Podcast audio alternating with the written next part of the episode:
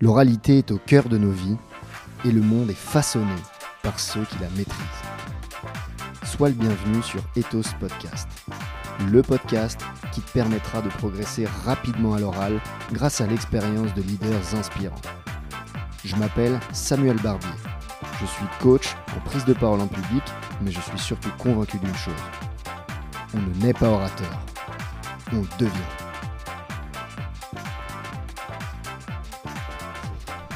Ok, c'est parti. Aujourd'hui, on est chez Ethos, dans le cabinet de coaching, et j'ai le plaisir de recevoir Chanty, qui est la fondatrice de Chanty Biscuits, une marque euh, exotique, euh, exceptionnelle, qui fait des, euh, des biscuits on peut écrire des messages dessus. Comment ça va, Chanty? Très bien, merci. Est-ce que je peux te demander de te présenter pour nos auditeurs? Tu peux me demander. Donc, je m'appelle Chanty. On me surnomme la Bisqueen parce que j'ai monté une boîte qui s'appelle Chanty Biscuits qui faisait des biscuits personnalisés que j'ai dirigé pendant 10 ans et j'ai vendu la boîte il y a à peu près deux semaines. Euh, Au-delà de ça, je suis une personne qui a 300 idées à la minute, donc euh, très créative. Je pense que ce qui m'a drivé tout au long de Chanty Biscuits, c'est un besoin de liberté, de savoir euh, qui je suis, parce que c'était ma grande question. Euh, j'ai un petit côté euh, drama queen que j'aime entretenir et je ne sais pas ce que je vais faire quand je serai grande. Donc aujourd'hui, comme tu le sais, Chanty, on parle éloquence et on parle leadership. C'est pas un podcast d'entrepreneuriat classique. Moi, ce que je veux, c'est connaître ton rapport à la parole, la manière dont, il s'est construit. Et donc, ma première question est te demander euh, comment ils parlaient tes parents et comment tu étais, toi, quand tu étais euh, enfant? Alors chez moi, on parlait pas beaucoup. Et ce qui a créé des complexes chez moi et des difficultés d'expression, c'est qu'on était dans une famille où il y avait peu de conversations, peu de discussions, euh, très peu de communication entre mes parents et moi et mes sœurs, peu de sujets de conversation aussi différents. Et moi, j'ai toujours eu un complexe de euh, me retrouver dans des endroits où j'ai rien à dire euh, parce que justement, j'ai pas eu un environnement où il y avait beaucoup de paroles. quoi. Ok, et donc ça t'a, au départ, ça t'a bloqué et aujourd'hui, ça crée euh, le sentiment d'avoir rien à dire. Mais euh, tout ça, tu l'as dépassé, Mm. puisqu'aujourd'hui, tu es quand même une sacrée entrepreneuse. Comment tu as fait pour changer ce rapport à la parole qui, au départ, voilà, il n'était pas évident Ben, en fait, c'est euh, mon aventure avec Chanty Biscuit qui m'a mis des choses sur mon chemin qui m'ont obligé à parler. Tu dois parler à des clients, euh, tu dois parler sur les réseaux sociaux pour euh, ben, dire ce qu'on fait. Et après, plus tard, de prendre la parole en public, de monter sur scène. Et en fait, je me suis euh, forcée à faire des choses qui me faisaient peur parce que je, devais le faire pour la boîte. Et au final, bah, j'ai pris plaisir. Je me suis rendu compte que les gens aimaient m'écouter, aimaient mon histoire, que j'aimais parler, euh, que j'avais des, blagues à faire et des choses à dire. Et ça a vraiment euh, changé ma vie. C'est ce que j'aime aussi avec Chanty Biscuit, c'est que là, j'en sors et je, je vois tout le chemin que j'ai pas- parcouru à travers ça euh, personnellement. Et c'est ça la meilleure partie au final. Et donc, toi, tu considères que c'est cette aventure entrepreneuriale qui t'a donné envie de reprendre la parole? Je dirais pas donner envie, mais je me dirais qu'il m'a confronté à ça. Et du coup, en m'entraînant et en le faisant, en faisant, en faisant, bah, ça m'a euh, donné. euh, bah, j'ai pris du plaisir à le faire et je me suis rendu compte qu'en fait, les gens aimaient m'écouter. Ils étaient toujours là sur les réseaux, ils me posaient des questions, je discutais. Et ça m'a aidé à aimer le faire. ouais. Et à Et- prendre plus confiance en moi aussi, parce que c'est ça le sujet euh, de fond, je pense. Le sujet de fond, c'est un peu ça, effectivement. L'entrepreneuriat permet une introspection euh, et permet de renforcer son estime de soi. Je crois que c'est vraiment nécessaire aussi dans la prise de parole en public. Euh, moi, j'ai- j'aime bien dire que la prise de parole en public et l'éloquence, c'est aussi un chemin vers soi. On commence euh, en, en singeant, en recopiant, en faisant un peu comme les autres. On se dit, OK, moi, c'était Dupont-Moretti. Tu vois, je regardais Dupont-Moretti. Je me dis, OK, moi, je vais être avocat comme lui, je veux parler comme lui. Et puis, euh, au fur et à mesure, euh, on s'aperçoit que ce qui nous rend vraiment bon, c'est de jouer son propre rôle. Est-ce que tu peux nous parler de ça et comment toi, tu as découvert que la clé, c'était de, de jouer ton propre rôle d'entrepreneuse et de ne pas copier autour de toi? Oui, alors moi, j'ai, on va dire, deux types de prises de parole principales. Euh, celle sur les réseaux sociaux, que j'anime avec Chantilly Biscuit, et celle euh, sur scène, qui a été euh, plus compliquée pour moi. Et autant sur les réseaux sociaux, ça a été très facile pour moi d'être spontané et de parler comme je parle dans la, dans la vraie vie, en fait, le meilleur compliment qu'on peut me faire quand on me suit sur Instagram, c'est quand on me rencontre et on me dit T'es pareil en vrai. Et donc, bah, naturellement. Et après, euh, c'est sûr que forcément, tu te compares à tout le monde. Ah, il parle trop bien, il fait de trop belles phrases. Euh, moi, j'aurais jamais trouvé ce mot. Euh, Ouah, l'expression qu'il a sortie est incroyable. Moi, je sais pas faire ça. Et euh, la première fois qu'on m'a demandé de parler en public, de, faire un vrai discours et qui n'était pas juste les questions-réponses, euh, le sujet c'était euh, qu'est-ce que j'ai envie de dire Moi, Chanty, c'est quoi mon message? C'est quoi ma personnalité? Et qu'est-ce que j'ai envie de transmettre? Et j'avais pas envie de me dire euh, j'ai envie de faire comme telle ou telle personne. J'ai envie de dire en fait, c'est quoi euh, Pourquoi les gens me suivent Pourquoi les gens m'aiment qui je suis Et de l'assumer complètement sur scène avec euh, toutes mes imperfections, mes blagues, mes anecdotes. Et ce qui fait que les gens me suivent sur les réseaux, bah, de le remettre sur scène et qu'il y ait une cohérence globale. Et, voilà. Parce que c'est ça, toi, ce qui est intéressant, c'est que tu as vraiment construit ta société et ta marque sur ta personne. Euh, C'est euh, mon et- prénom. C'est mon vrai prénom. Et Chanty, c'est ta marque. Et tu as une stratégie sur les réseaux d'incarnation, de personal branding. Tu as vraiment travaillé ta marque individuelle. Comment tu as fait Comment tu as eu cette idée Et euh, quels, ont été, quels ont été tes coups de maître euh, dans ce, sur ce terrain-là? Alors déjà, je me suis jamais dit je vais euh, euh, faire un personal branding très fort au service de la marque, je vais mettre une stratégie en place, euh, tout va se tourner autour de moi, pas du tout. En fait, euh, moi, j'étais pas du tout destinée à monter une boîte, j'ai pas fait d'études, j'ai pas fait de, de business, de stratégie digitale ni rien. J'ai avancé en faisant petit à petit ce qui me paraissait logique, avec bon sens, ce qui marchait et ce que j'aimais faire en fait. Et, j'adore euh, Chantilly Biscuit, c'est vraiment euh, offrir des biscuits, c'est le meilleur cadeau pour moi. Et donc je, pense biscuit tout le temps, donc forcément euh, je l'incarne et je parle de ça. Et, comme c'était moi aussi bah, la fondatrice et celle qui donne la vision, les valeurs, bah, si je les incarne pas, c'est creux derrière. Donc on est très liés parce que c'est moi qui donne les idées et je suis la, la tête, le visage, même si plus maintenant parce que j'ai vendu, donc il ne faut pas dire que le business tourne autour de moi, ni mort. Euh, mais euh, moi, c'est pas quelque chose que j'ai réfléchi, c'est quelque chose que je me suis rendu compte après coup, quand on me l'a dit. On me dit, ah, mais toi, t'incarnes euh, ta boîte. Oui, bah en fait, c'est juste que moi, je parle de ce que j'aime, de ma boîte euh, que j'adore. Euh, je me suis pas posé une question et c'est vrai que ça a servi le business.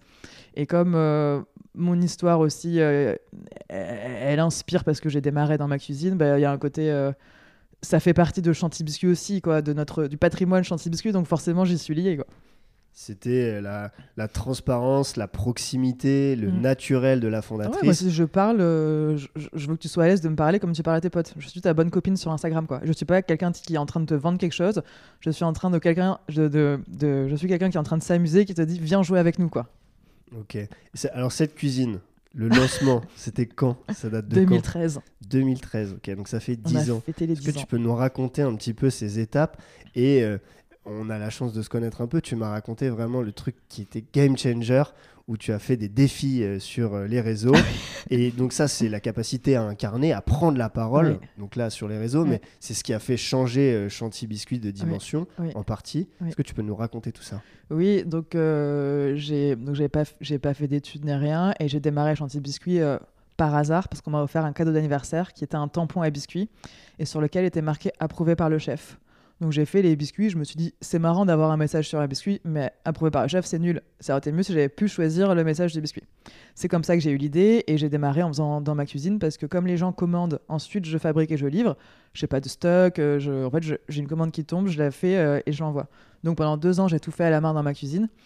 Et ensuite, quand euh, j'ai commencé à, mettre sur Instagram et que les stories sont arrivées, etc., que j'avais pas d'équipe, j'avais rien d'autre à m'apporter que moi, mes biscuits et mon téléphone. Donc forcément, je parlais euh, euh, comme ça. Et, euh, et je me suis beaucoup mis en scène dans des OP de com. Je mettais des défis à chaque palier d'abonnés. Je disais à 20 000 abonnés, j'enlève le haut. À 60 000 abonnés, je prends un bain de biscuits. À 100 000 abonnés, je me marie. Et j'allais toujours loin dans le défi en faisant des choses qui surprenaient les gens. Et moi, j'étais toujours, dans un- truc de on s'amuse, mais viens, c'est rigolo, quoi. Et, voilà, en fait, tout s'est fait euh, avec bon sens parce que c'était fun. Et, je- me disais aussi, je pense que ça, je l'ai réalisé après coup, que si les gens mettent un visage, ils savent à qui ils parlent Et c'est beaucoup plus facile de créer un lien avec une personne qu'avec une entité euh, floue euh, et, vague, corporate, quoi que ce soit. Moi, je suis convaincu de, ça. Et c'est pour ça qu'on travaille avec des dirigeants pour incarner une marque. Je crois qu'on vit à une époque où la confiance dans les personnes morales recule. Tu vois, on est de plus en plus sceptique, on a l'impression, il y a des complotistes, il y a des gens qui pensent que les grandes structures dominent le monde et soufflent à l'oreille des politiques, etc.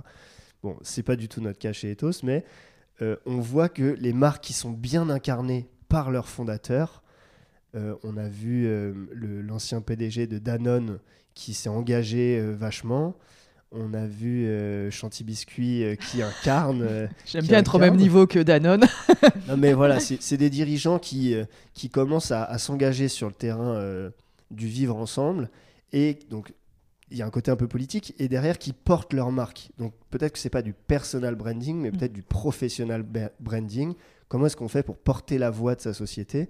C'est quoi les secrets que tu peux transmettre euh, aux gens qui nous écoutent? Comment tu as fait toi, Chantier Comment j'ai fait euh, bah, J'ai fait euh, bah, sans trop me poser de questions et en me disant qu'est-ce que j'ai envie de raconter sur la marque. Et, si tu es cohérent et les valeurs de ta marque, tu les, incarnes vraiment avec c'est les tiennes et qu'elles te tiennent à cœur, logiquement, tu les transmets sans rien faire, j'ai envie de dire. Ta façon de parler, c'est censé être le, ton adopté par euh, la boîte sans que ce soit un, trop gros effort, sinon il y a un problème. Donc euh, je pense que le, sujet, c'est ça, c'est d'être euh, en lien et vraiment dans sa marque pour pouvoir derrière la, pousser. Quoi. Et après, c'est de ne pas avoir peur de prendre la parole où que ce soit, sur les réseaux, sur scène, sur newsletter, et propager son message. et, alors, deux questions. Un, quelles sont tes valeurs? Et sont-elles les mêmes que Chantier Biscuit? Et deuxième question, euh, quel conseil tu peux donner aux gens qui nous écoutent pour qu'ils aient le courage de rédiger leur première newsletter, qui prennent la parole sur les réseaux? Parce que ça, c'est pas forcément évident. Alors, la question des valeurs de Chantier Biscuit est donc les miennes. Euh, créativité, forcément. une marque qui va toujours euh, faire plein de choses différentes, être là où on l'attend pas, avoir plein d'idées euh, sur euh, n'importe quel temps fort. Euh, bah, justement, surprendre les gens, un côté un peu fou. On va faire des trucs bah, qui peuvent paraître bah, de la folie, mais c'est ce qu'on adore. Moi, quand on me dit mais t'es folle, c'est le meilleur compliment. oui, je suis folle. C'est quoi l'anecdote la plus folle? La plus folle Je sais pas, voilà, une des dernières choses qu'on a faites on a lancé des bougies qui euh, parfumaient au biscuit. Et pour le lancement, je me suis déguisée en Marilyn Manson. Par exemple, j'ai fait un clip euh, déguisé en Marilyn Manson parce que ça m'amusait et, j'avais envie de, faire un truc différent des précédents lancements où je me dis, voilà, il faut qu'on change un peu, on va faire une chanson, on va se déguiser et, on, va, toujours euh, ben, surprendre. Et moi, je vois qu'à chaque fois, les gens, ils ouvrent Instagram, ils se disent, ok, qu'est-ce qu'elle a fait chanter ce matin encore Ça, euh, l'ambition, forcément. Moi, j'ai toujours voulu que Chantier Biscuit ce soit un truc énorme. Et après, si je dois rajouter quelque chose, euh, euh, je pense qu'on a un souci du client très très fort. Et c'est quelqu'un qui me l'a dit, qui a visité notre prod et qui a été choqué, enfin dans le bon sens, de voir que toute l'équipe, même les personnes qui préparent les biscuits, etc., tout le monde est là. Il faut que le client euh, reçoive ses biscuits dans les temps euh, euh, et qu'il soit content parce que quand même, il, nous a, il nous a donné de l'argent, c'est pour son mariage. il faut que ce soit bien livré et bah, un très gros sens du service client, quoi, on va dire. L'exigence, en fait. Mm. Et en fait, on se rend compte que c'est des gens derrière, c'est pas des clients. C'est vraiment une personne comme nous qui, qui, a pu commander et il faut qu'elle soit contente. quoi. Et comment tu, tu aimerais qu'on te traite? Ben, La réponse est là il y avait une deuxième question, mais je sais plus ce que c'était. Euh, la deuxième question, c'est euh, le rapport à la prise de parole. Toi, du coup, tu, as réussi à, passer le pas. Ah oui, les conseils que je peux donner. Ouais. Euh, les conseils que je dirais, c'est de dédramatiser et de se dire ce qu'on dit à l'instant T, on peut changer d'avis dans un mois, un an, c'est pas gravé à tout jamais, c'est pas grave. Parce que parfois, on peut se mettre une grosse pression en disant là, il faut que je fasse hyper attention, que dans cinq ans, on puisse pas me reprocher d'avoir dit ça, etc. Et moi, il y a eu plein de fois où j'ai changé d'avis, ou même j'ai raconté des trucs différents dans différents podcasts sur euh, euh, c'est quoi euh, nos projets, la next step ou, ma vision du succès. Et en fait, je me dis bah ouais, mais j'ai évolué en fait entre temps. Et je suis totalement d'accord enfin ok avec le fait qu'on évolue, que la boîte elle évolue et que on est humain et que je peux changer d'avis, je peux faire une tournure qui est pas ouf. Et moi, je me dis, je j'assume complètement de pas faire des super phrases et parler comme un politicien et que je parle un langage accessible, je pense. Euh, et ça me dérange pas, en fait. Je me dis, j'assume, euh, je, j'écris comme, euh, comme je parle. Et même, donc j'ai sorti un livre qui racontait les 10 ans de Chantier Biscuit et qui est un peu étonné dans la forme parce que c'est vraiment comme si je parlais. Et j'ai des, des, potes et des salariés qui l'ont lu et qui m'ont dit, j'ai l'impression d'entendre ta voix qui parle. Et c'était un choix assumé qui n'a pas plu à tout le monde, mais je me dis, en fait, c'est pas grave. Moi, c'est comme ça que je suis. j'assume. C'est génial. Du coup, c'est vraiment ce naturel et cette euh, ce lâcher prise qui te rend très humaine et qui fait que tu touches peut-être plus les gens que ah bah des, euh, des, politiques dont on citera pas les noms, mais qui, mm. qui, semblent toujours plus loin de nous et qui mm. finalement n'arrivent pas du tout à nous émouvoir. Mm. Ok, donc la prise de parole aujourd'hui, c'est un sujet euh, qui, est, qui, est sérieux quand on est, qui est important, qui est stratégique quand on est entrepreneur. Est-ce que tu peux me citer les, voilà les, situations d'oralité, les moments où tu as dû prendre la parole et où c'était euh, vraiment nécessaire et important? Euh, En fait, je pense que c'était plus euh, important. Bon, il y a eu différentes choses. Bon, il y a forcément toutes les interviews, podcasts, etc., qui sont importantes pour faire connaître Chantier Biscuit. Et ça qui n'était pas forcément une difficulté parce que quand on est dans un format question-réponse, je sais que j'ai toutes les réponses vu que Chantilly c'est ma boîte, je la connais et je suis totalement à l'aise de dire je sais pas. Donc, euh... beaucoup plus à l'aise que moi dans cet exercice. alors que moi, je suis coach en prise de parole. Alors que tu m'enlèves les questions, je ne peux plus parler. Euh, et après, euh, quand j'ai eu des situations de format discours, bon, qui sont quand même beaucoup plus rares, là, c'était plus, euh, je l'ai fait plus pour moi, pour m'entraîner et me dire, bah, m'améliorer et, dépasser une peur et un complexe, que pour vraiment Chantilly Biscuit, où je sais pas s'il y avait un. il, y avait, il y a toujours des gens qui écoutent et nous, n'importe qui peut être client, donc oui.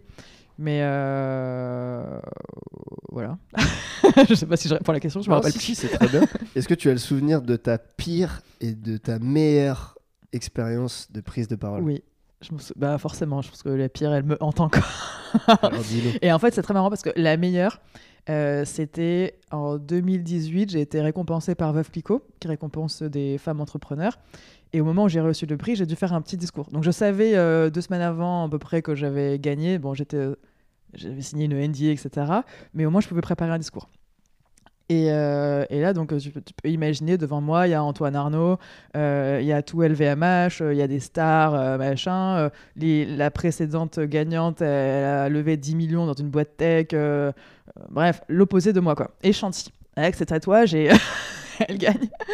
Et là, je monte sur scène, et en fait, j'avais préparé, j'ai vraiment parlé avec le cœur, et j'avais dit, euh, dans, dans l'esprit, euh, ben, moi, c'est vraiment une revanche d'être ici. je viens de nulle part, et jamais de ma vie, j'aurais pensé être là devant vous, récompensé par vous, etc. Et j'ai eu deux standing ovations pendant mon discours. Et pour avoir assisté derrière à plein de remises de prix, personne n'en a jamais eu. Et en fait, comme dans la salle, il y avait beaucoup de gens aussi qui étaient là. Ah ben, merci, en fait, euh, euh, moi aussi, j'ai besoin de me sentir à l'aise dans ce milieu et de nous autoriser, en fait, à, être quelqu'un, entre guillemets, ici, alors qu'on n'était pas euh, fait pour, et de casser un peu les codes, et etc. Donc ça, c'était ma meilleure prise de parole. Et la pire, c'était l'année suivante, j'ai dû faire le discours d'ouverture de la remise du prix Clico. et je me suis mis une heure pression parce que je savais qu'on m'attendait, parce que qu'on m'avait invité, parce que j'avais fait un super discours. Et, euh, et comme j'ai toujours peur de perdre mes mots, etc., euh, donc je m'étais fait coacher, pas par Ethos, mais par d'autres personnes. pas bien ça. qui on ne se connaissait pas. Ah, dommage. Voilà. Euh, mais je les adore aussi, c'était trop trop bien. Tu m'en as parlé, ils ont l'air top. Et c'est trop bien. Et en fait, on avait fait un exercice où c'était ben là, tu vas y arriver, tu vas y aller sans avoir un truc trop appris par cœur, tu vois, un peu plus d'impro. Et en fait, euh, je me suis perdue un peu en chemin et, euh, et, euh, et je sais pas. En plus, même moi, perso, j'étais dans un moment où j'allais pas bien. Donc, je pense que j'ai peut-être un peu fait passer des good vibes. Et en fait, je, suis vraiment descendue de scène et je je sais pas quel message j'ai fait passer en fait. Tu vois, c'était décousu, il n'y avait, pas de, y avait pas de sens, il n'y avait pas d'intérêt, j'ai l'impression. Et après, on, derrière, on m'a dit, ah, mais t'étais hyper vrai, et du coup, ça a été le, tu nous as hyper touché, etc. Mais moi, je me suis pas aimé, quoi. Ok, tu l'as pas senti.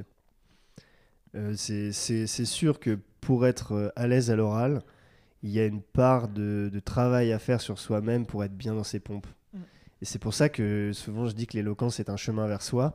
C'est que les gens très éloquents que je connais, ce sont des gens qui, euh, qui prennent soin d'eux, qui font du sport, qui, euh, Ah bah oui. qui ont une spiritualité, qui. euh, spiritualité entendu large, largement. ouais, hein. ouais. Mais c'est euh, ouais, c'est des gens qui, qui sont au service d'une chose qui les dépasse. Ouais. Et donc, il n'est pas question de leur petit nombril, mais du message qu'ils sont en train de porter. Et c'est passionnant.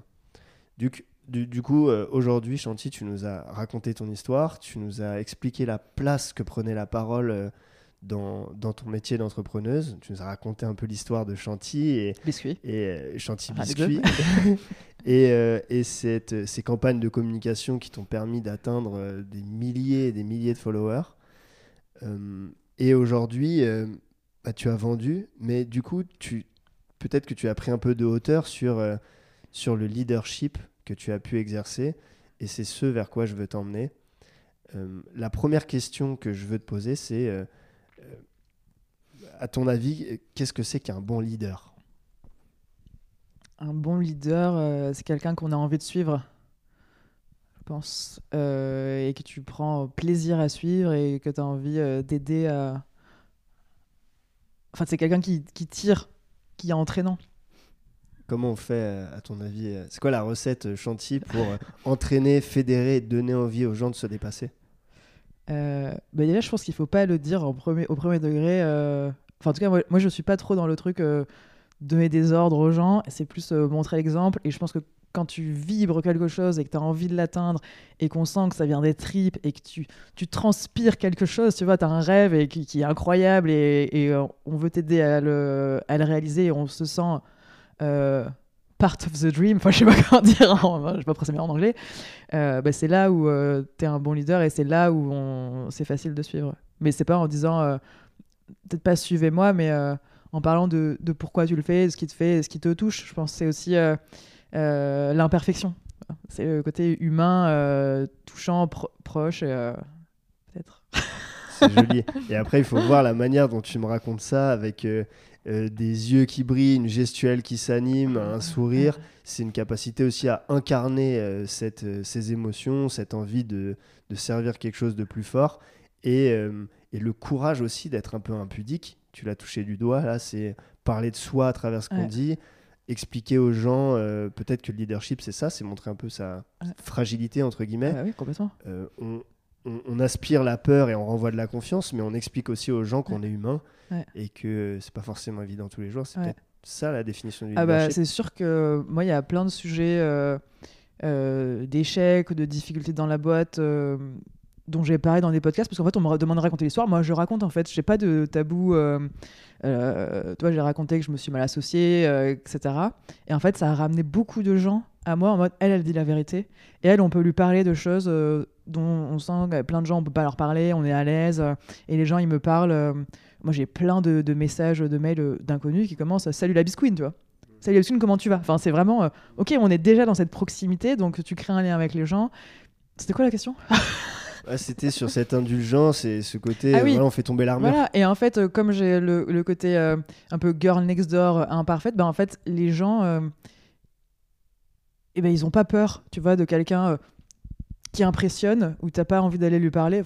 Ouais, là, en fait, je vais être jugé. Le en fait, ce que tu vois chez l'autre, c'est ce que ça te renvoie. Et quelqu'un qui est euh, bah, comme ta pote, tu vois, tu, dis, bah, en fait, je peux y aller, je peux lui parler, je peux la suivre, et, euh, et tu crées un lien comme ça. Du coup, ça ça m- ça m'a fait penser à un sujet assez important. Euh, comme tu le sais, euh, non, tu le sais pas, je te l'apprends. Tu es la première invitée euh, entrepreneuse femme de ce podcast. Et, donc, ce, leadership plus doux, plus humain, plus on fait tomber l'armure, bah moi, ça me touche. Et j'ai envie de t'interroger sur le leadership au féminin. Est-ce qu'il est différent? Et est-ce que tu as eu déjà des réflexions sur bah, ton genre en tant qu'entrepreneur, en tant qu'entrepreneuse? Oui, j'ai déjà eu des réflexions euh, et c'est marrant parce que c'est un sujet euh, quand j'ai démarré, je me suis pas du tout posé la question. En fait, c'était avant qu'on en parle. Donc moi, j'ai démarré en 2013 et je pense c'est peut-être à partir de 2018-17 qu'on a commencé à me demander dans l'interview est-ce que c'est dur d'être une femme entrepreneur? En fait, mais en fait, je me suis jamais posé la question. Pourquoi vous devriez me mettre dans une sous-catégorie femme entrepreneur? Moi, je veux être entrepreneur comme tout le monde. Euh, moi, ce qui me complexait, c'était plus euh, de ne pas avoir fait d'études. Il y a plein de choses que je maîtrise pas. Je sais pas lire un bilan, etc. Euh, ça, ok, ça me, pour moi, c'est plus dur. Mais de me dire, je suis une femme, et je pense que moi, ça a été une, un atout déjà dans le biscuit, enfin, avec et même le côté, euh, je pense qu'on a plus de d'aléas émotionnels que les mecs. Tu vois, les mecs, ils sont flats, tu vois. Ils sont pas trop de variations de, de mood. Ça, c'est la légende. Hein, ouais, mais bah, moi, je, je fais les montagnes tu vois. C'est vraiment, je suis en super kiff. Euh, demain, c'est j'arrête tout, ma vie est nulle. Euh, et en fait, c'est de là aussi où sort ma créativité. Je me rends compte que les moments euh, bah, un peu de dépression profonde, bah, je sors mes meilleures idées parce que je, je, creuse au fond. Tu vois comment tu résous Je me pose des questions ultra deep. Euh, et derrière, je te sors une newsletter ou un truc euh, très vrai. donc, dans ce sens-là, moi, c'était une force. Et après, leadership au féminin ou pas, c'est des questions que je me pose pas. Moi, je, je me dis, tu as des leadership, des leadership individuels. En fait, je pense que chacun est différent. Et c'est plus ça qu'il faut cultiver que de se dire euh, est-ce qu'on doit mettre dans la case euh, homme-femme, euh, c'est plus comme ci ou comme ça, du coup il faut plus bosser pour une meuf parce qu'elle est comme ça. Enfin, je sais pas, tu vois. Moi, c'est pas des questions que je me pose et j'ai pas envie qu'on me considère différemment. Enfin, j'en sais rien en fait, parce que je pense qu'aujourd'hui c'est aussi un avantage parce qu'on met tout le temps en, avant dans des podcasts et dans la presse parce que, parce que je suis une femme, tu vois? Donc, voilà, mais j'en parle jamais, tu vois. Je me, c'est pas un sujet euh, sur lequel euh, j'ai pas envie d'en faire un sujet chez moi en tout cas. Ok. Est-ce que le, leadership, il changerait euh, si on a un homme ou une femme? Pas simplement entreprendre et communiquer, mais est-ce que tu penses que le leadership est différent, que les, les hommes et les femmes dirigent de la même manière? Moi, je pense que non, mais c'est peut-être une pensée Peut-être que j'ai été éduqué comme je ça. Pas, je pense qu'il y a des contre-exemples dans les deux sens. Et, je pense que la différence, c'est peut-être que les mecs, ils ont plus de facilité à le faire. Ils ont peut-être plus confiance en eux. Euh, et c'est peut-être ça qui change. Que nous, on a euh, peut-être plus de mal à s'imposer, à, s'affirmer. Et dans ce sens. Euh, à assumer certaines choses. Donc dans ce sens-là, ça peut se sentir. Mais au-delà de ça, je pense que ça dépend des personnes, quoi. Tu as des contre-exemples, donc et, sur la parole. En fait, moi, c'est un, un, constat que je fais euh, en donnant des cours euh, tous les jours. Euh, je, je, vois que on demande souvent aux, filles de rappeler les savoirs constitués. Donc, qu'est-ce qu'on a vu au dernier cours, les filles Rappelez-nous. Et, et, ensuite, les savoirs à construire, c'est les garçons. Donc voilà, les filles, on a parlé de la Seconde Guerre mondiale au dernier cours. il faut retenir quoi? Très bien, merci. Et maintenant, on passe sur la guerre froide. Les garçons, c'est quoi les enjeux de la guerre froide? Et je crois que dans notre éducation, il y a des choses qui sont différentes. Et je pense que ça serait, euh, ça serait, euh, ça serait mentir et hypocrite de dire que, que c'est faux. On n'a pas mm. été forcément éduqué pareil. Et moi, ce que je vois en tant que formateur en prise de parole, c'est que mes clientes, euh, qu'elles soient dirigeantes d'entreprise ou étudiantes en école du supérieur, ont quand même généralement beaucoup plus de mal à prendre la parole que des garçons. Mm. Euh, qui eux postulent à des jobs alors mm. qu'ils ont que 60% des compétences, alors que mes copines elles, en ont 160 et elles sont en train de douter. donc voilà, c'est une réflexion que. Ah oui, c'est sûr qu'il y a un sujet de confiance en soi. Euh, et moi, la première, euh, moi, à la base, on m'a toujours dit ce qui est important plus tard, c'est de avoir des enfants. Quoi. On m'a jamais dit il faut que tu prennes la parole, il faut que tu sois leader, etc. Donc c'est sûr qu'en ayant grandi avec ça, c'est plus dur euh, derrière euh, de m'affirmer et, et, oui, et de construire, euh, si on prend cet exemple.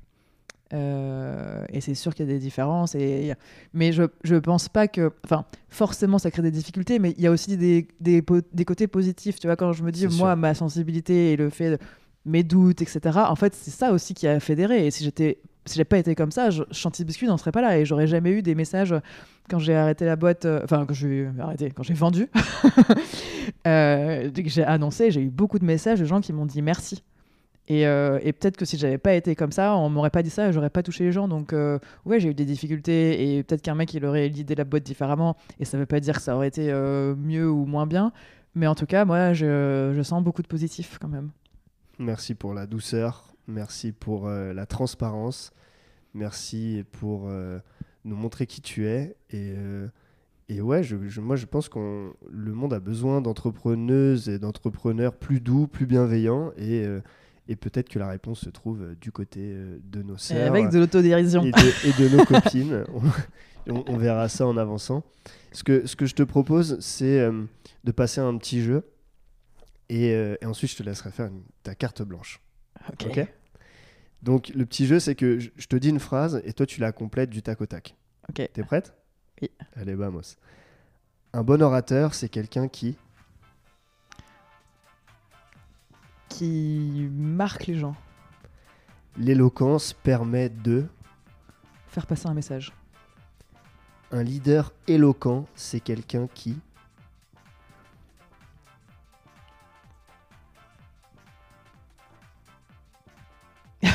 Attends, je vais pas me louper. Un leader éloquent, c'est quelqu'un qui entraîne, qui entraîne les gens. La qualité que tu préfères euh, chez un orateur? Euh, la qualité que je préfère chez un orateur, euh, je, dirais l'humour. l'humour. Et euh, de quoi est-ce que tu préfères discuter quand tu es sous Sur un autre thème? Je j'aime bien, je pense aller dans les vraies euh, choses qui nous font vibrer profondément, les doutes, les questions, les rêves, euh, et aller vraiment creuser quoi. Moi, je crois que c'est les sujets qui intéressent le plus les gens quand on prend la parole. Donc peut-être qu'il y a quelque chose à aller chercher. Merci Chanty, je te propose de procéder du coup à ta carte blanche. On t'écoute. Qu'est-ce que tu as envie de dire aux, auditeurs de ce podcast? Ce que j'ai envie de dire, bah, vu qu'on a beaucoup parlé euh, d'incarnation et que je viens de vendre ma boîte, euh, il y a un sujet de euh, qui je suis en dehors de ma boîte. Et c'est vrai qu'on est beaucoup associé à, qui on est, à ce qu'on fait, pardon. Et c'est vrai que même quand on, en général on se présente, et moi je voulais pas juste dire je m'appelle Chanty, j'ai monté une boîte qui fait des biscuits. Et voilà, en fait, euh, je suis plus que ça, j'ai des qualités, j'ai des choses que j'aime faire. Et, et c'est ça euh, le plus important au fond. Et je pense que tout le chemin entrepreneurial, c'est cette quête-là de se découvrir, de, de se rendre compte de ce qu'on aime faire et de ce qu'on sait faire et de comment on a envie de vivre sa vie. Et je pense que la meilleure chose que j'ai faite avec Chantilly Biscuit, c'est que je me suis rencontrée. C'est très très beau. Chan- Ch- Chanty, quels sont euh, les derniers conseils que tu donnerais à un jeune euh, entrepreneur euh, qui a envie de se lancer et qui est assez mal à l'aise dans la prise de parole en public et notamment sur les réseaux Puisque toi, tu es la championne de ça? Alors je dirais que sur les réseaux, c'est pas une obligation déjà. Euh, on n'est pas obligé euh, de faire euh, des stories Instagram, de se mettre en scène pour que son business réussisse. Moi, j'ai adoré le faire et c'est- de l'amusement pour moi, donc je l'ai fait. Mais si c'est pas notre point fort et que on est meilleur ailleurs et qu'on préfère faire autre chose, on n'est pas obligé de le faire. Mais par contre, si on a envie, je pense qu'il faut se dire, c'est le fait de, le faire tout le temps, tout le temps, tout le temps, euh, qui va nous rendre meilleurs, qui va nous rendre plus à l'aise, de se forcer. Euh, moi, quand on m'a proposé les premières conférences, euh, j'étais morte de peur, mais je me dis, bon là, il faut quand même que je le fasse, parce que sinon on m'invitera plus, et au moins ça va m'entraîner. Et, puis j'aime bien le fait de dépasser une peur. Et puis sur les réseaux, je pense qu'on se sent toujours jugé. On pense toujours que les gens, ils vont nous, nous insulter ou nous dire, ah, mais ferme ta gueule ou quoi, alors qu'en fait, les gens, ils sont gentils quand même. Bon, t'en as qui sont méchants, j'en ai fait les frais. Mais euh, au bout d'un moment, tu passes, euh, tu passes au-dessus et, euh, et mais la plupart du temps, tout se passe bien et, et les gens oublient. En fait, si t'as fait une- à un moment donné une story pourrie ou euh, t'as dit n'importe quoi, tu peux rattraper. Et moi, j'avais une petite anecdote d'ailleurs, il y a peut-être un an ou deux, où il y a une question qu'on nous pose souvent. C'est une mini anecdote. hein. C'est est-ce que vous mettez les factures dans les colis pour savoir si je fais livrer machin? Et du coup, j'étais en train de marcher dans Paris. Je me suis dit, je vais répondre à la question parce qu'on me l'a posé genre deux fois. Et je marche, je fais une story et je dis, euh, on met pas les colis dans les factures. Et je ferme. Et je continue ma life. Et en fait, tout le monde m'a repris derrière. Euh, c'est l'inverse, non, c'est l'inverse, tu vois, je t'ai trompé dans la phrase. Et en fait, derrière, euh, j'en ai fait un biscuit où j'ai mis on met pas les colis dans les factures. Et en fait, je rebondis sur la phrase. Et je me dis, même quand tu te plantes et que tu te dis la mauvaise phrase, en fait, tu peux toujours le tourner en blague. Et les gens, ils étaient pas méchants, en fait, tu vois. Et, euh, et derrière, ça a fait un running gag. Et, et ça m'a permis de, bah, que le message soit encore plus ancré parce qu'on en a fait une blague. Donc, il y a toujours moyen de rebondir. Il y, y, a un message d'indulgence un peu pour nos auditeurs. C'est quoi le mot de la fin, Chantier? Le mot de la fin? Ta définition de l'éloquence? Pourquoi c'est important de prendre le sujet très à cœur? C'est marrant parce que j'ai l'impression que je suis contradictoire parce que euh, quand je préparais la question, moi, la première définition de l'éloquence, c'était euh, faire des phrases euh, fluides et claires quand tu parles en public. Et en fait, je me rends compte qu'en discutant, je me disais, en fait, c'est l'imperfection qui me plaît. Donc, je dirais que l'éloquence, c'est être à l'aise, d'être soi-même et de s'exprimer devant des gens. La vraie éloquence se fiche de l'éloquence. Qu'est-ce qu'on peut te souhaiter Qu'est-ce qu'on peut te souhaiter, Chantier? On peut me souhaiter euh, qu'après Chantier Biscuit, euh, je prenne autant de kiff que j'en ai passé pendant.